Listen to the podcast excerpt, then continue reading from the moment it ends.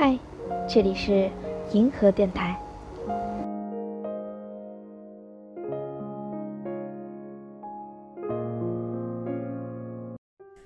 嗨，大家好呀，我是银河，欢迎你们又来到银河电台。今天这期银河电台的主题呢，有一点特别，也是我从银河信箱里大家给我的来信所获取的一个灵感，就是追星。在上一期银河信箱的征集当中，我收到了大概有八千字左右的信，其中有一半的信讲了你们和我的故事，另外四分之一的信讲了你们自己的学业上面、情感方面的困惑和想法，剩下的四分之一。都有关于追星，这让我感觉还蛮神奇的。因为其实我自己并不是一个特别热衷于追星的人，或者说，我这个人其实是那种比较三分钟热度的人吧。当然，我也有从小到大都一直非常喜欢的歌手啊、乐队啊。那我喜欢他们呢，也不会是。以一种狂放的这样子的一个姿态去喜欢他们，而是更多的以一种微博里面的那种 follower 或者是一个支持者的那种感觉去追随着他们。那么其实我也没有认真的去思考过追星这件事情它的意义究竟是什么，或者说，嗯，我们究竟应该怎么理解那些所谓的。追星女孩也非常巧的，就是在我看完了银河电台大家给我写的这些信之后，嗯，我当天就在 TED 上刷到了一个演讲，在那个 TED 视频里面呢，演讲者他当时提出了一个问题，就还蛮震撼到我的，他就说。为什么我们看到一群女孩子们，她们为了她们所喜欢的人去尖叫的时候，我们会觉得那是一件疯狂的事情，那是一件可能有点太过了的事情。但是我们看到一群男孩子们为了他们所喜欢的球队，为了一场体育赛事去尖叫、去呼喊的场面，会觉得那是一个非常正常的场面呢？我听到他这个问题的时候，第一反应并不是说啊这是女权主义，或者说这是在为女性求得一个公平、求一个公正。我觉得，其实不论是对男生还是女生，我们好像天然的就把这两种爱分成了，一个是我们应该有的，是一种男子气概，或者说是一种体育精神的表现；而对于演艺明星、对于音乐明星，他们的爱就好像是一种。比较虚无缥缈的，或者说是一种肤浅的爱，难道爱真的可以被划分为肤浅和应该拥有这两种类别吗？后来那个 TED 演讲者还提到，他说，女孩子们会在大概十四岁的时候学会改变自己的声音，她们比如说她们想要变得傲慢，她们就会在声音里面加气声，但是男孩子们他们往往会在四岁左右就开始学会。改变自己的声音，因为假如他们在那个时候还发出一些尖叫声或者是比较尖锐的声音的话，就会被说太过女孩子气，不是男子汉该发出来的声音。之后呢，那个 TED 演讲者他是这么评论的，他说，自从他知道了这件事情之后呢，他就觉得粉丝妹的尖叫听现在听起来像是一种超能力，因为那是一种无谓的真诚的情感表达。单纯的为了庆祝与表达喜悦，是他们还没有忘记该怎么去发出的声音。当时看到他说这段话的时候，就觉得特别特别的感动，就像是我当初开这个公众号的一个初衷一样，就是我们好像逐渐的忘记了我们应该去发出我们的声音，去说我们想说的东西，爱我们所爱的。既然爱这个东西它并没有高低贵贱之分，那么。我喜欢一个艺人，或者说我喜欢一个乐队，和我喜欢一个球队，我喜欢一位政治家，我喜欢一位商人，我喜欢一位慈善家，又有什么样的区别呢？我觉得或许我们爱的东西不一样，是可以一定程度上反映出我们之间的差异。但我觉得这种差异不正是这个世界美妙的地方吗？每个人都可以从同一个节目里面去看到不同的闪光点。而我们相同的是，我们都可以无所畏惧的去表达我们的喜爱。我觉得这个能力是每一个追星的女孩，或者说是每一个有偶像的人，他们所共同具有的一个宝贵的、非常非常宝贵的品质。肯定会有人觉得，我们喜欢什么样的人，一定程度上代表了我们是什么样的人，或者是我们想成为什么样的人。我觉得确实是这样，但是我现在看到的，并不是大家会因为啊你的偶像是他，你的偶像有多么多么的厉害，你的偶像有哪些好的品质，而去推断你这个人。以后也会像你的偶像一样去具备那些美好的品质。我觉得我现在看到的更多的是，在我们还并不了解一个偶像，或者说是这个偶像和他的粉丝所经历的所有的这些东西之前，我们就先入为主的以自己对这个偶像的第一认知、第一判断来觉得啊，他是一个多么多么差的人，那么他的粉丝也一定不会是一个多么多么好的人。先不说我们究竟能够多了解一个偶像，我们又究竟能够多了解我们身边的人呢？如果说我从这二十年的生命里面学到了什么的话，我觉得就是我们永远不无法完整的了解一个人，所以也永远不要轻易的去评价一个人。我想到最近我妈妈她有在跟我说一些，嗯，关于亲戚的事情。谁谁他家的小孩最近又犯了哪些事儿啊？然后什么天天出去玩不回家之类之类的，那我妈就会说啊，那你看这个小孩他多不乖呀，什么一点都不懂得体谅家里的父母。如果是以前的我的话，我觉得我可能会附和他说啊，是呀，怎么会有这样的人啊？但是不知道是我这段时间经历了什么吗？我现在就会跟我妈妈很理性的分析说。他不会是突然一夜之间就变成这样子的，他变成这样子的背后一定是有很多很多原因去推动着他。如果是我经历了这些，经历了他所经历的东西之后，我可能也会变成像他那样的人。影响一个人的因素实在是太多了，我们连一个客观的事实都了解不全，我们又怎么去了解一个人呢？好像有一点扯得太远了，我们再拉回到重新拉回到追星这件事情上。其实我想说的就是，追星这件事情，首先呢，我们并不应该因为你追的是谁而对你这个人去做一个很简单的一棍子打死的这样子的一个结论。其次呢，我觉得能够勇敢的去表达自己的爱。是一件非常非常非常值得鼓励和肯定的事情，也是非常珍贵的一个品质。我觉得只要大家去把握一个度，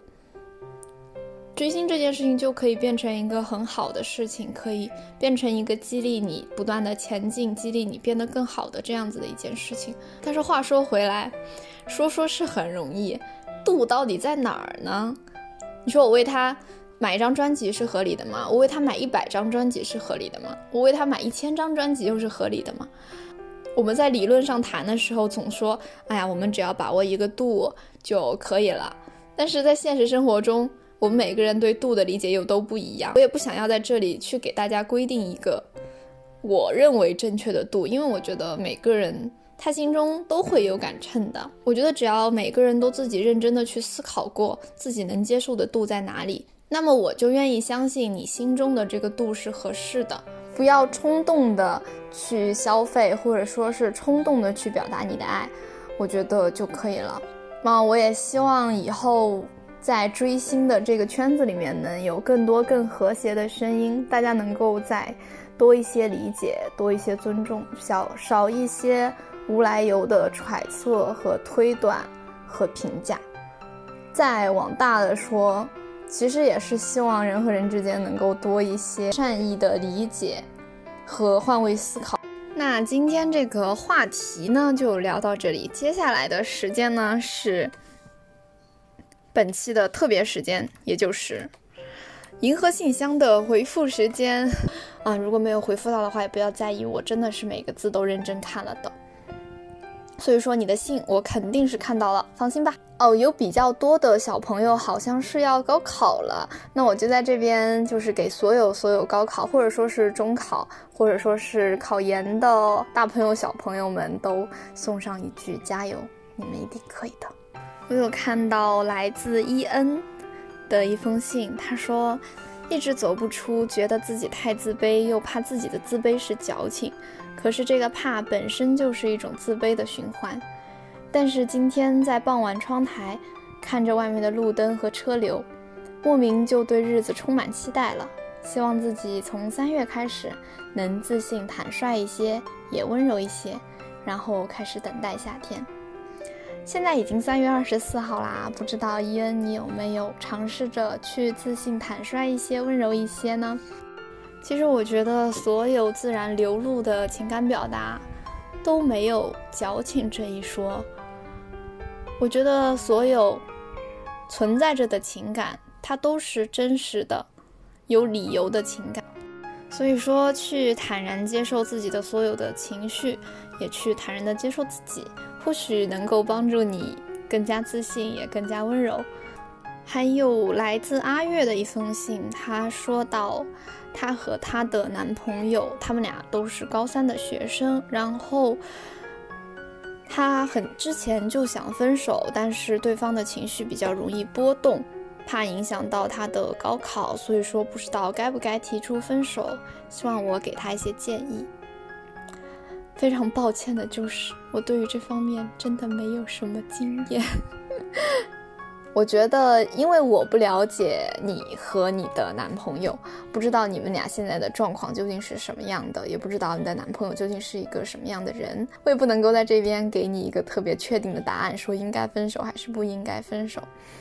但是我觉得，既然你在思考这个事情了的话，不妨多问问你身边的朋友吧，我觉得他们会比我更了解你和你的男朋友。啊，真的非常抱歉，在这方面我真的不能够给到一个非常好的建议。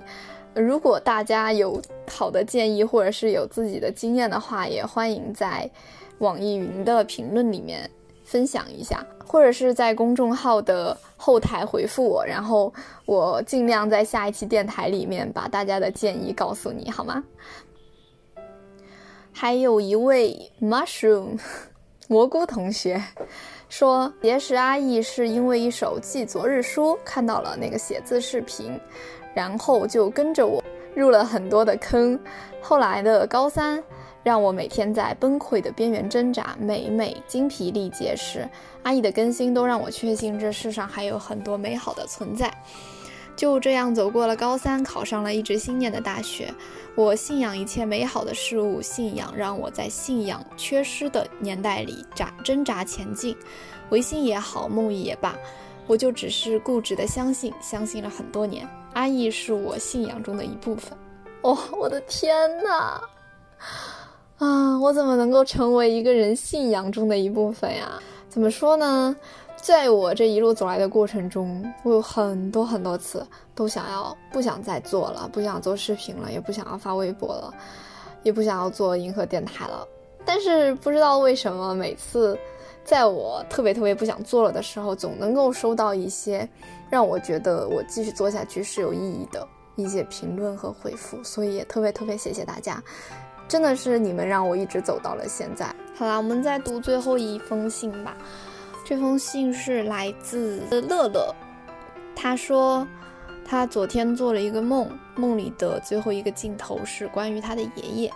他说在梦里，我的爷爷是一个能够藏进一张纸里的魔术师，但是因为年纪大了，有时藏进纸里就忘记出来了。我在梦里捡到爷爷藏的那张纸，在梦里我想见他，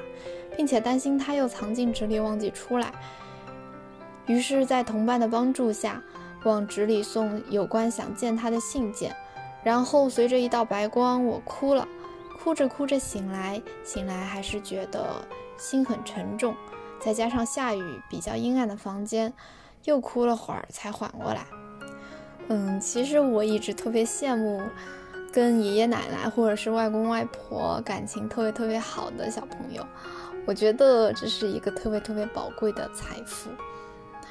怎么说呢？因为我从小待在爷爷奶奶、外公外婆身边的时间并不是很多，所以说跟他们之间的感情也没有像很多的同龄人那么的深厚。但是每次见到他们的时候，就会感觉到一种他们那种年纪的人所独有的魅力和一种温暖吧。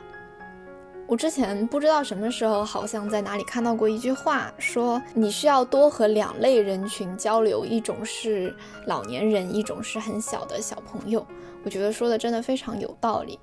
因为这两个年龄跨度特别大的人群，确实是你现在身上所缺乏的，或者是所遗忘的一些东西，在他们的身上都能有很好的一些体现。那今天的读信和这个聊天环节就结束啦。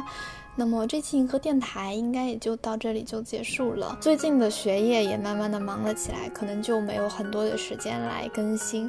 我会尽量的每一周在某一个平台有更新吧，就是微博、B 站和公众号这三个平台应该会轮换着更新，但是可能不能够更新的非常的及时。也希望大家能够理解。那么，在下一段我比较闲的时光，我可能会重新开启我的银河信箱，然后也希望大家能够多多的投稿，多来跟我分享你们最近的心情和最近的一些经历感想。嗯，那么这一期银河电台就到这里啦，我们下期再见，拜拜。